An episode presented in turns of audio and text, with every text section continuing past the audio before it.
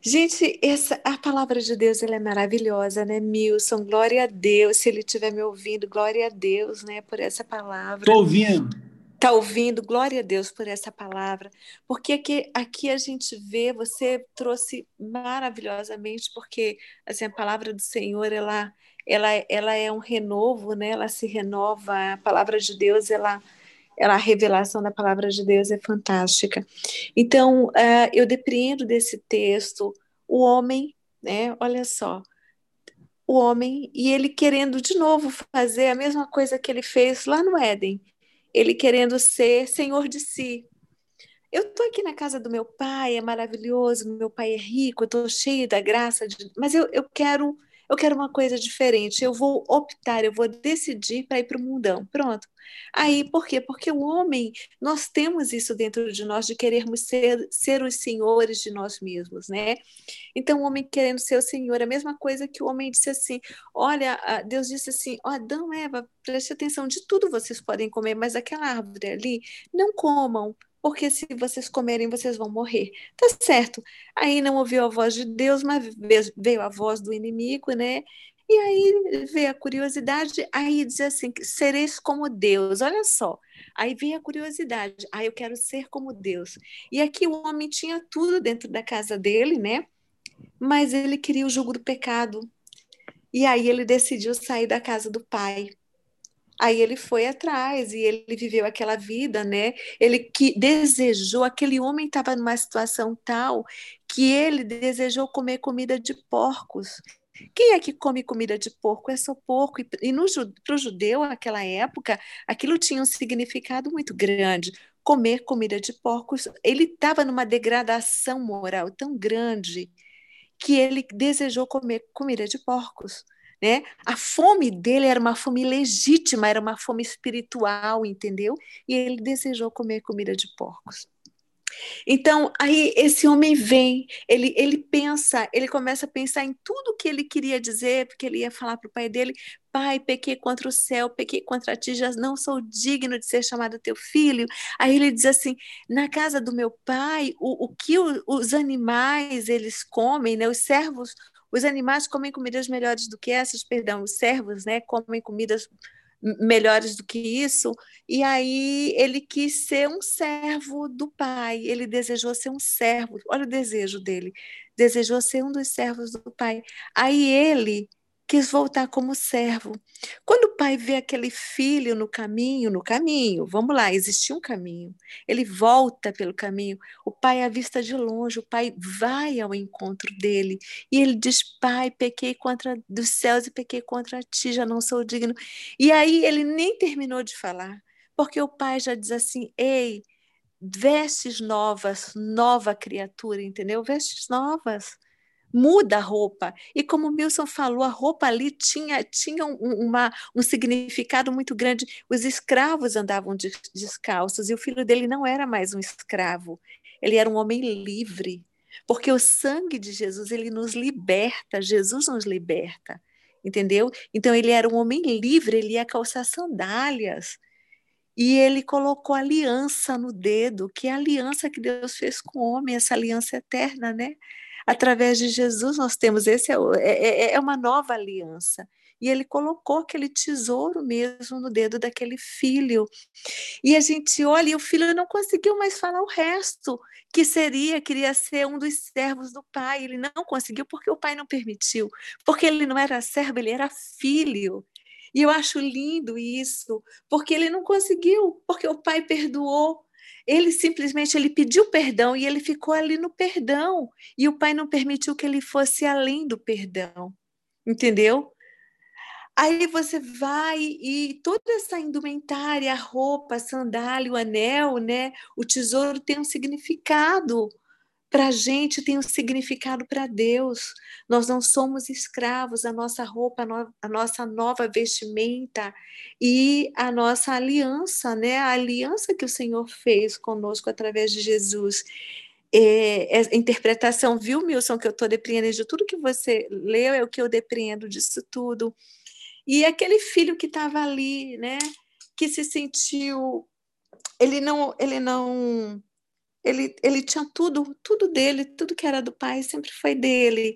Mas ele simplesmente não se sentia íntimo do pai o suficiente.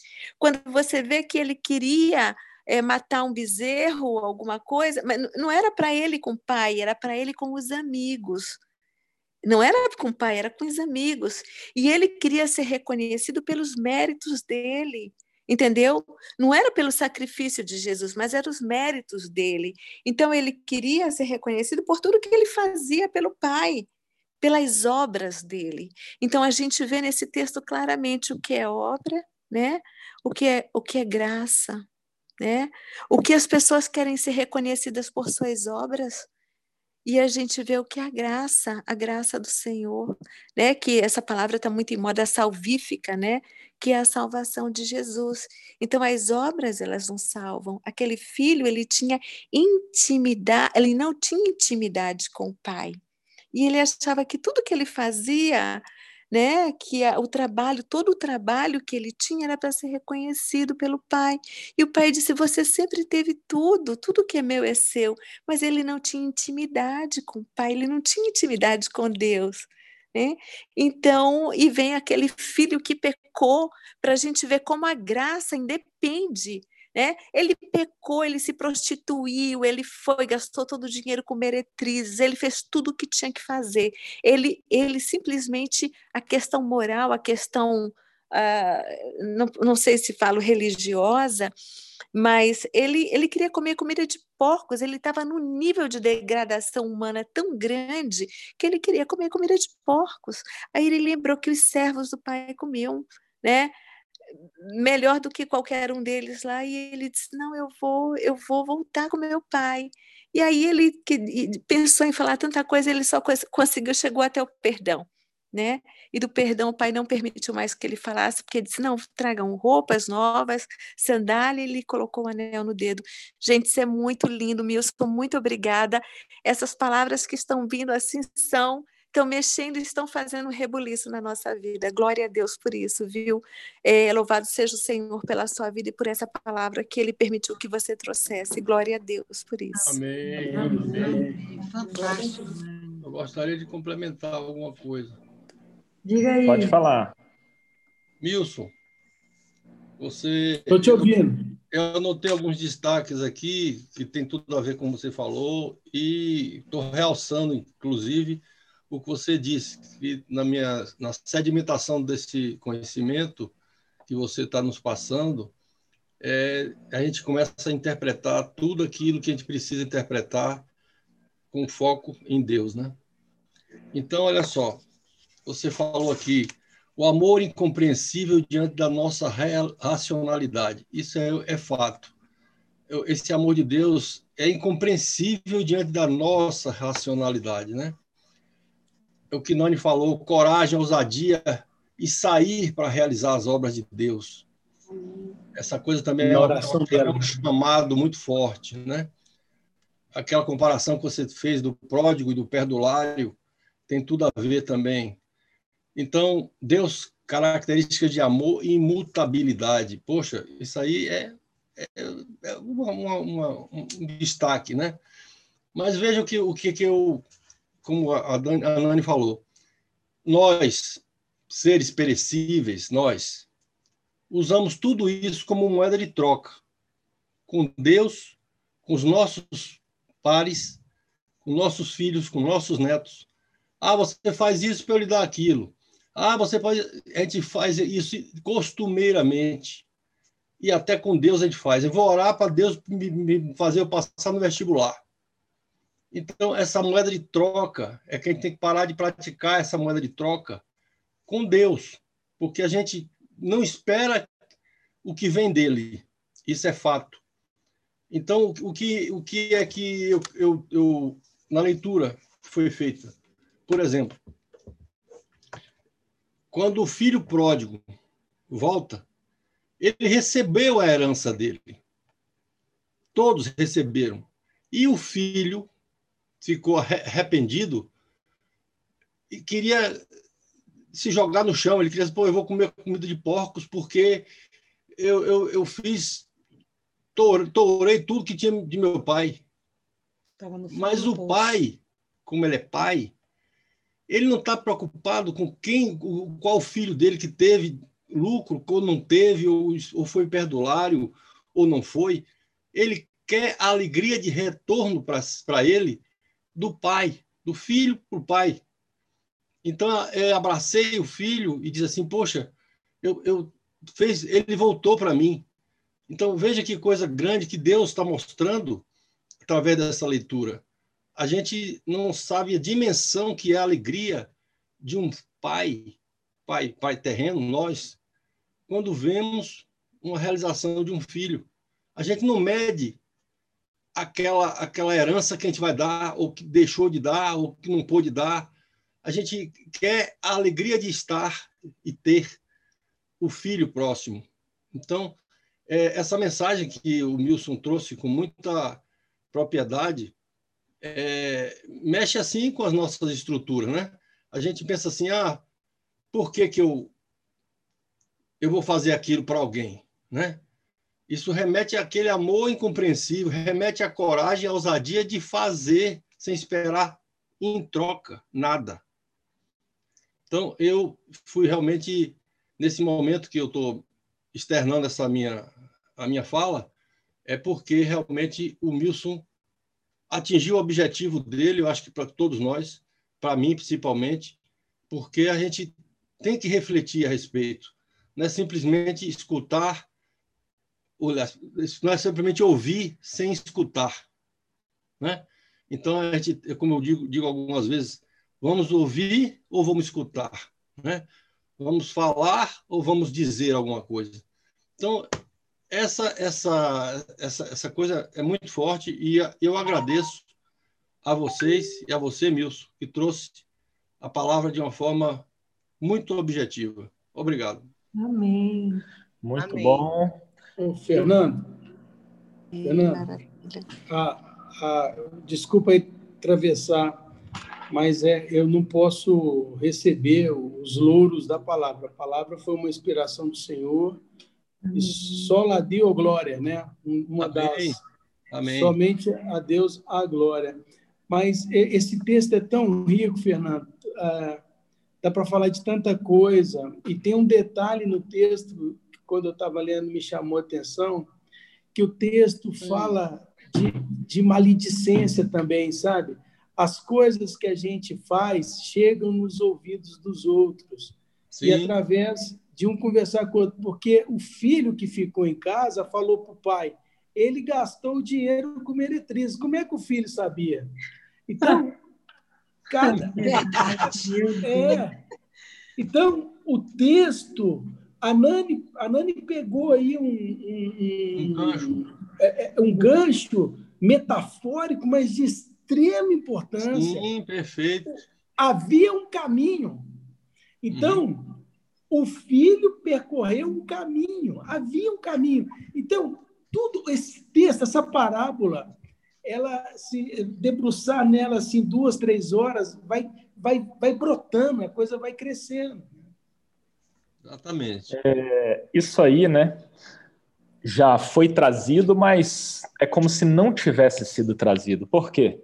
São camadas infinitas. É a palavra da palavra, da palavra, da palavra, dentro da palavra. Então, hoje foi vista outra camada.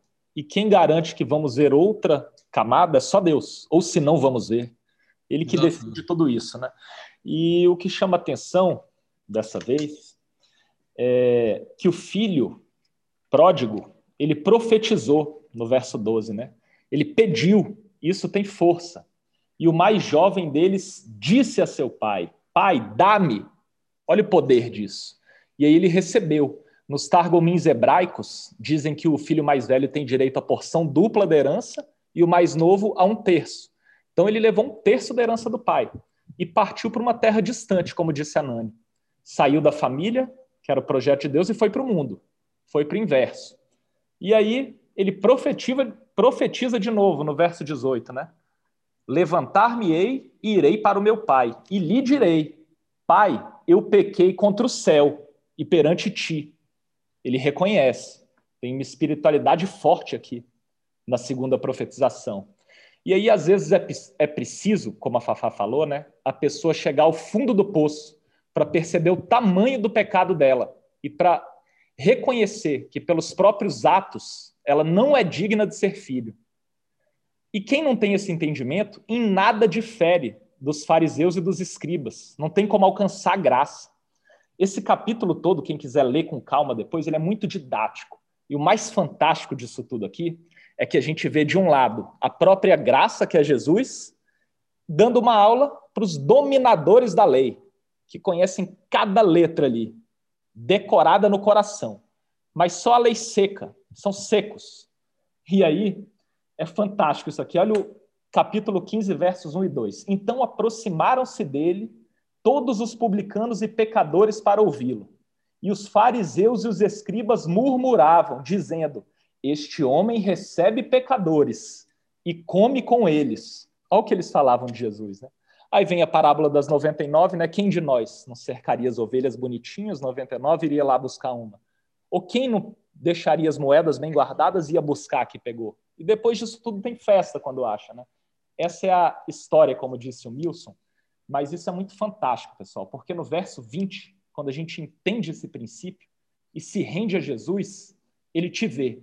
Mesmo você afastado, a graça começa a fluir dentro de você. Olha só. E ele, levantando-se, foi para o seu pai. Mas ele, estando ainda longe do caminho, seu pai o viu. Você pode se afastar, mas Jesus te vê. E o que, é que ele tem de você? E teve compaixão. E correndo, lançou-lhe ao seu pescoço. E Jesus vai te beijar, porque essa é a essência dele. Ele é assim.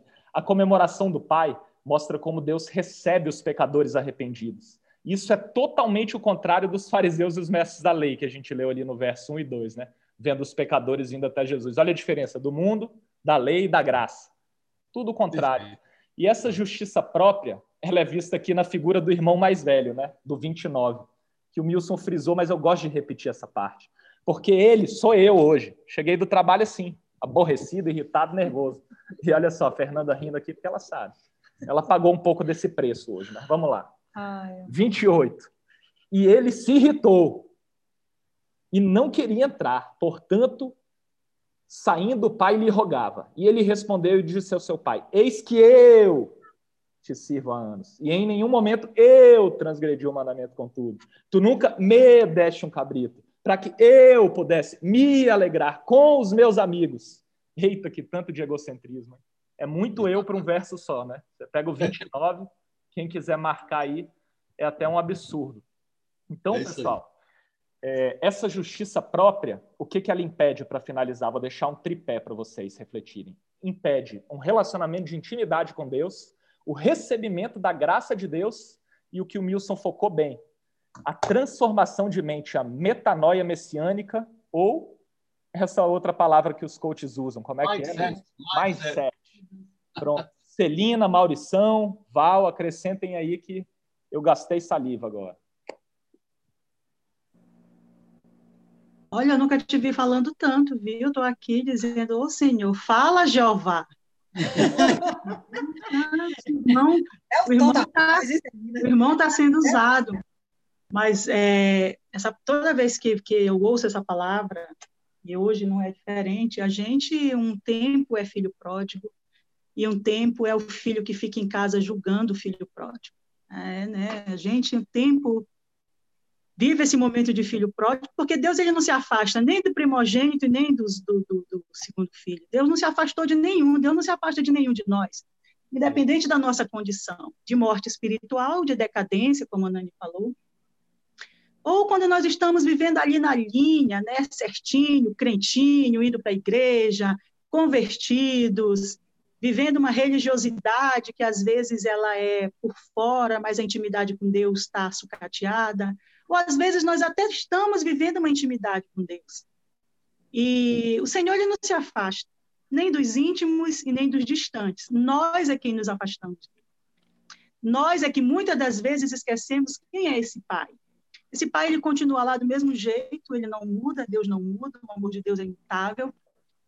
Mas ora nós somos esse filho que fica aí olhando, que está perdido. Esse capítulo todo de Lucas, ele fala disso, né? Ele fala da parábola da ovelha perdida, da dracma perdida e do filho pródigo, para dizer que o Senhor, ele existe no céu, é fantástico esse pedaço aí que fala lá um pouquinho atrás, existe no céu uma comoção geral de, de Deus, hierarquicamente falando, Deus e todo o seu séquito de anjos, quando um pecador, ele reconhece que, que ele que se afastou desse pai maravilhoso, que o pai nunca o deixou, que mesmo lá, quando ele estava comendo alfarrobas de porco em lugar distante, o pai estava ali, o pai estava lá com os braços abertos, mas a degradação é tão grande que ele não se sente digno de voltar para Ele não se sente digno de olhar para Deus e dizer assim, pai, pequei contra ti. Ele não se sente digno nem de pedir perdão.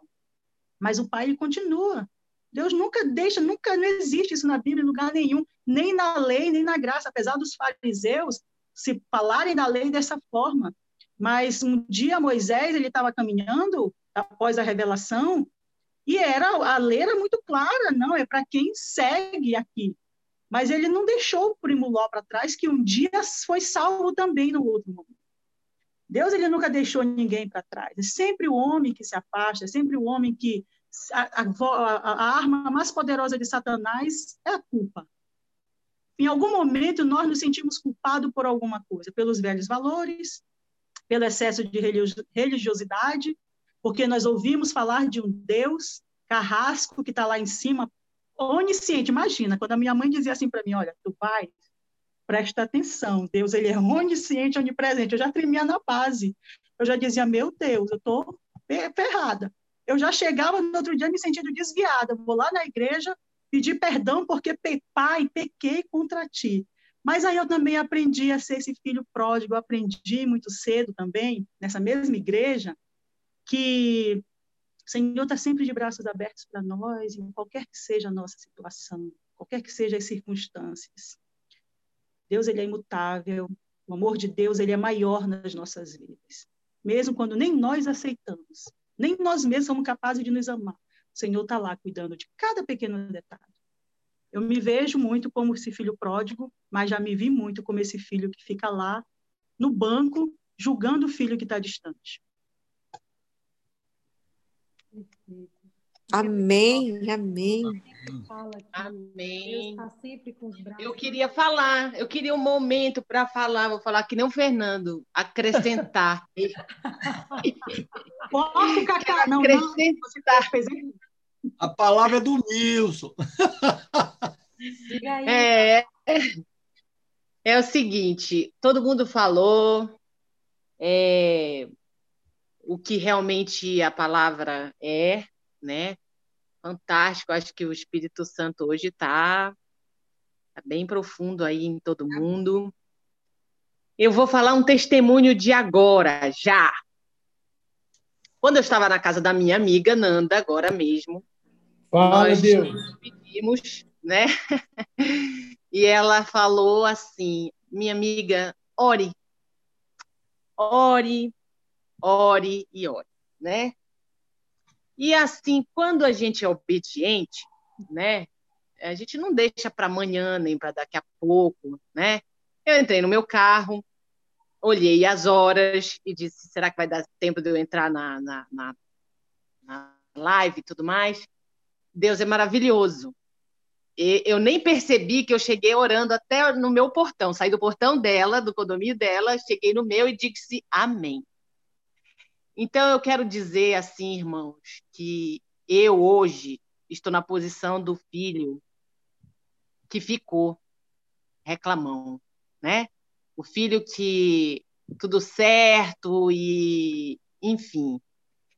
Mas tem uma coisa que durante todo o processo de eu vir até chegar em casa, eu falei todas essas palavras aí. Eu me vi assim, Senhor, se sou a tua imagem e semelhança, como tu dizes, né? Me criaste desse jeito, eu não posso ser medíocre e não ver meu irmão, né? Mesmo que ele seja errado, mesmo que ele me ofenda muito, eu quero ver com teus olhos, como tu fizeste com Ananias, que tu disseste, vai lá e vai batizar Paulo e vai vai orar lá com Paulo e ele disse, mas como? O cara odeia a gente. O cara mata, corta a cabeça. né? E mas ele foi. Então eu coloquei essa posição para o Senhor, né? É, para me fazer, me quebrar, para eu me, me para baixar a minha cabeça e não ser ruim com meu irmão pródigo, né? Entender que, é, como Jesus disse, eles não sabem o que fazem, né? Perdoem, não entendem nada. Se eu estou caminhando para isso, eu não posso, eu não posso de maneira alguma ser pior do que isso. Eu tenho que ser como Jesus nos olha, como ele nos perdoa, como a gente tem o caráter, ou então, quer dizer, caráter, não, mas a gente tem a humildade de chegar e dizer, Senhor, me perdoe porque eu fiz isso e isso. E por que, que eu vou achar que meu irmão, que não consegue ver isso ainda, não merece isso? Ou que a minha boca saia de, da minha boca palavras torpes de maldição para uma pessoa, porque eu estou com raiva. Então, esse foi o testemunho. Esse é o meu testemunho hoje, que eu jamais imaginava, viu, Nilson, né? Que você ia botar dessa forma. A palavra que a gente já ouviu várias vezes de outro jeito aí, né? Mas ela veio como resposta para nós duas, né, Nanda? Uma porque você é cheia de amor, né, cara? Não tem. Uma mulher que chega para você e diz assim: "Ora, de verdade, de verdade", né? Chega o coração só falta sair. Então, poxa, isso é de um, sei lá, é muita, muita, muita glória, muita honra, muito, muito tudo, que é tanta emoção que obrigado, sabe? Eu tenho que ser só muito grata ao Senhor porque eu estou nessa posição, porque eu posso ver, né? Eu posso sentir e eu posso dizer a vocês que eu estou é, que que eu tenho certeza, né? Não é que eu tô, eu tenho certeza hoje que o Senhor fala comigo todos os dias. Eu sou esse filho que ficou e ele diz assim: "Você é meu filho. Você, você tem tudo que eu tenho. Você já entendeu, agora ajude aqueles que não". Né? E, e se mantenha, porque você também pode falhar. Você pode se encontrar no outro filho qualquer hora, né? Então, assim, não é fácil, gente. Não é fácil ter essa visão, não. Não é. Eu estou convertida há mais ou menos cinco anos, né? E contei minha história aí para Nanda. O Senhor já vem me cutucando, isso faz muito tempo, né? Muito tempo. Mas sabe aquilo que, que o. Como é o nome do outro moço que falou terça-feira, que é cunhado da Nani aí, né? Isso. Uma coisa assim, uma frase que ele deixou muito, muito perfeita para minha cabeça foi o seguinte: você não consegue ensinar se você não é ensinável. Se você não sabe receber um ensinamento, como é que você vai ensinar? Você não sabe ensinar.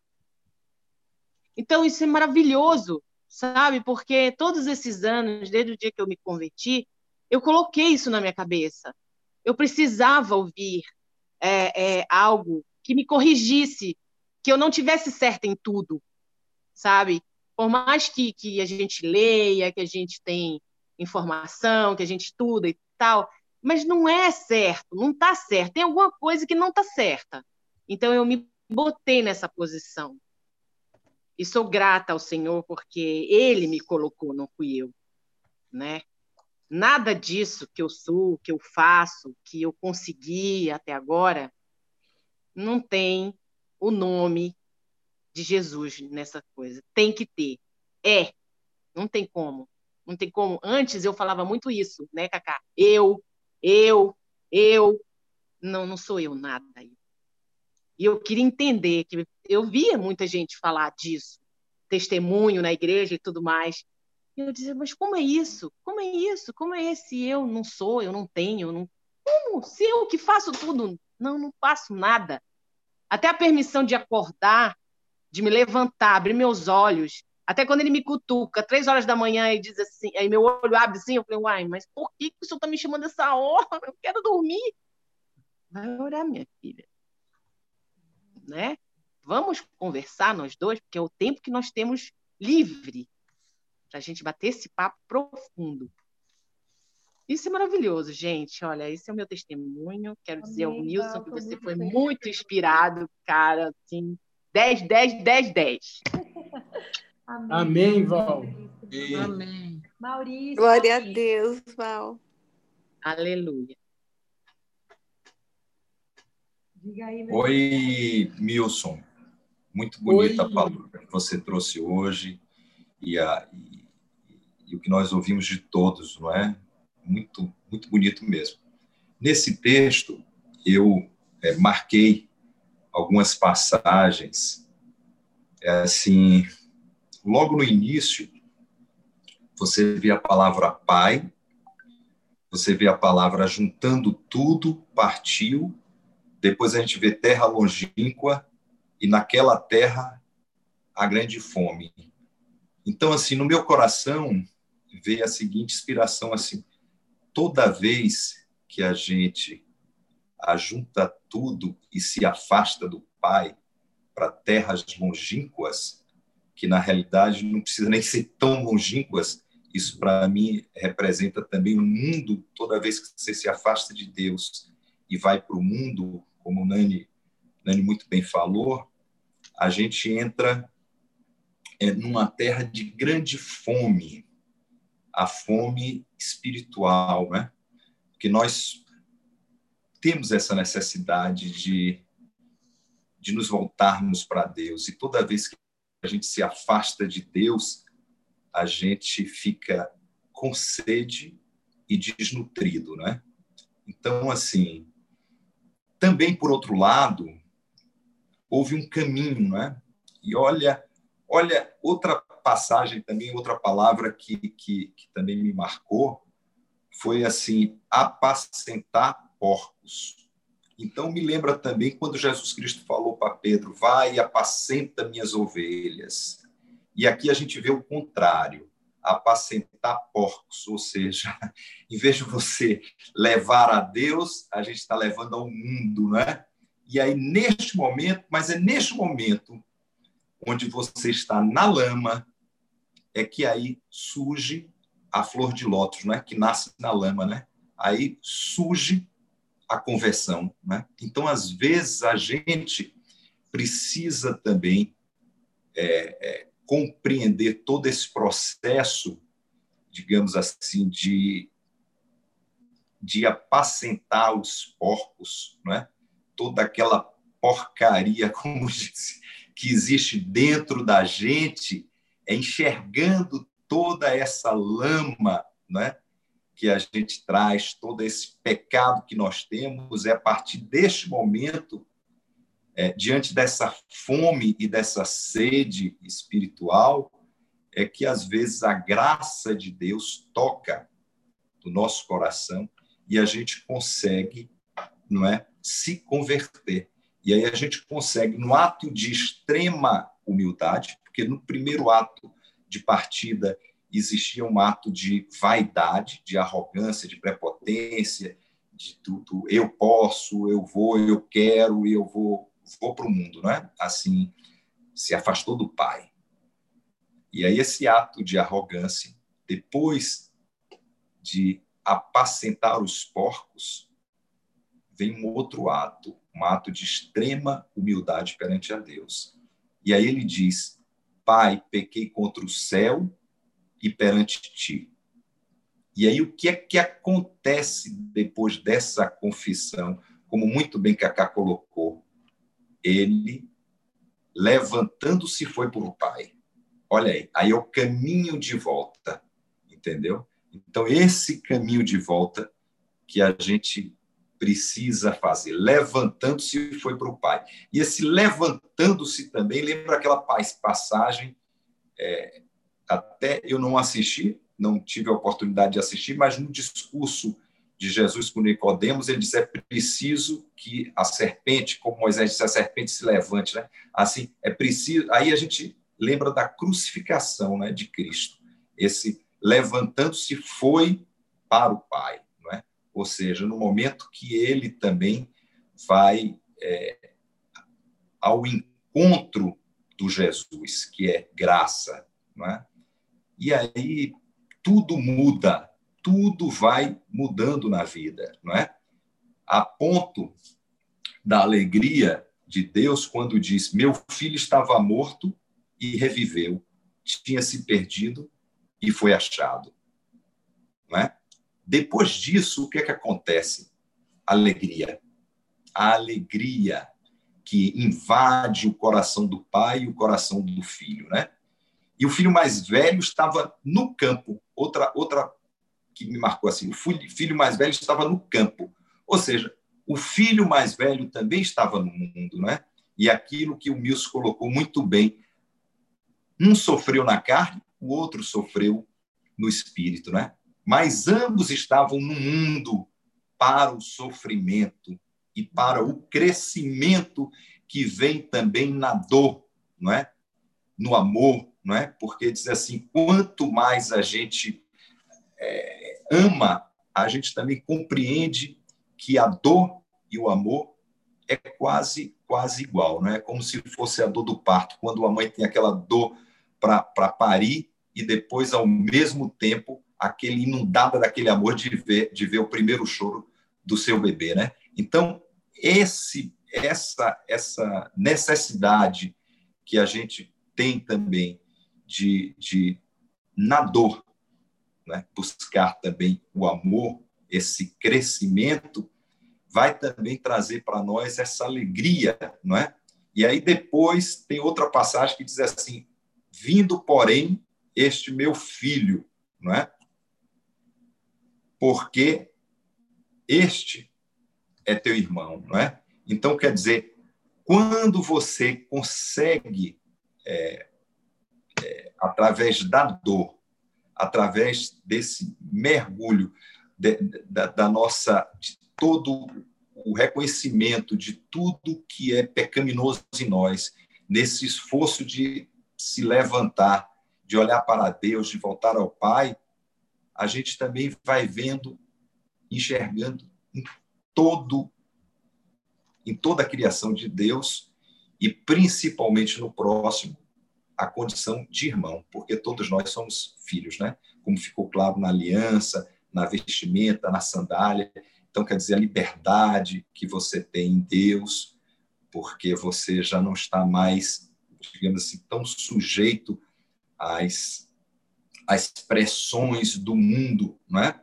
Esses dias eu li, eu li uma, uma, uma coisa que, que foi assim, é, me tocou o coração, que ele disse assim, há uma diferença entre você é, estar é, se sentindo bem sucedido, sucesso, e você está se sentindo satisfeito. Porque o sucesso é medido pelo outro, não é? É uma visão que o outro tem de você. Mas a satisfação é uma visão que você tem de você mesmo. Então, assim, eu acho que quando a gente encontra e tem essa, essa conversão, esse encontro com Deus, a gente percebe qual a nossa natureza, não é? como nós fomos formados, como nós somos amados, isso dá na, isso enche o nosso coração de alegria e de satisfação. Então, Milton, muito linda essa palavra que você trouxe. Eu lembro também uma passagem em Efésios, já que você já confessou que gosta muito de Efésios, né? Então, Efésios 2:1 também diz: Ele vos vivificou, estando vós